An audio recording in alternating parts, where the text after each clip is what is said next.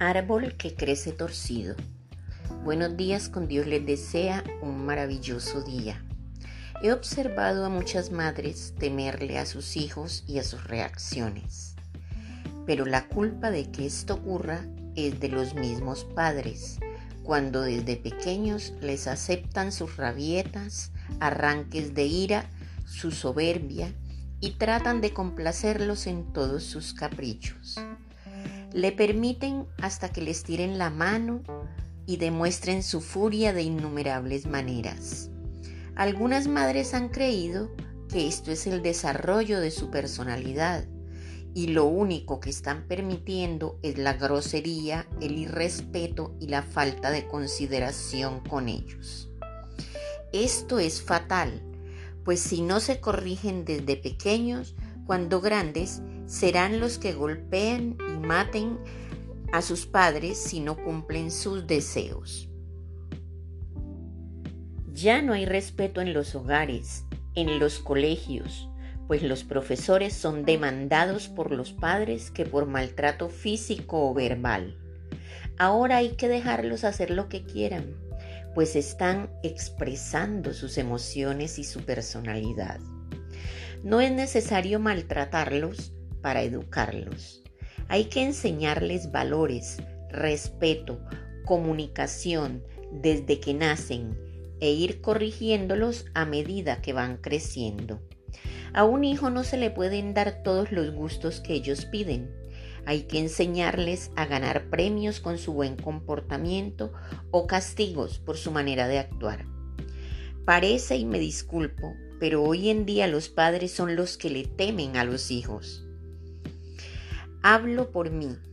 Yo sola crié seis hijos, tres hombres, tres mujeres, y jamás me han faltado el respeto.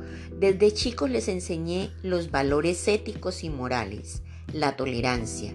Tuvieron gustos en medio de lo posible, premios cuando se lo ganaban, regalos como incentivos, pero también castigos a la desobediencia, y privados de aquello que querían en ese momento cuando sus comportamientos no eran los adecuados o no cumplían con sus responsabilidades.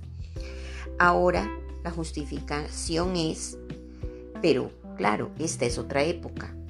Sí, otra época para dejarlos hacer lo que quieran y cumplir todos sus caprichos, para reponer el tiempo que no pueden compartir con ellos, pues todos los padres trabajan yo me doy por bien servida y me llenan de paz y dicha haber hecho lo correcto.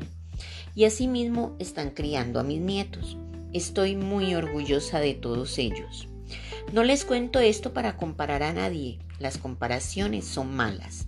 Lo hago porque el niño se debe tratar como un elástico.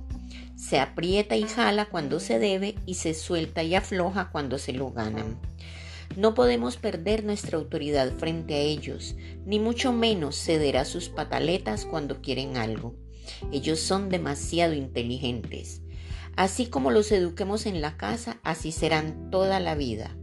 El árbol que crece torcido jamás su rama endereza, y eso depende exclusivamente de la formación que les demos en el hogar.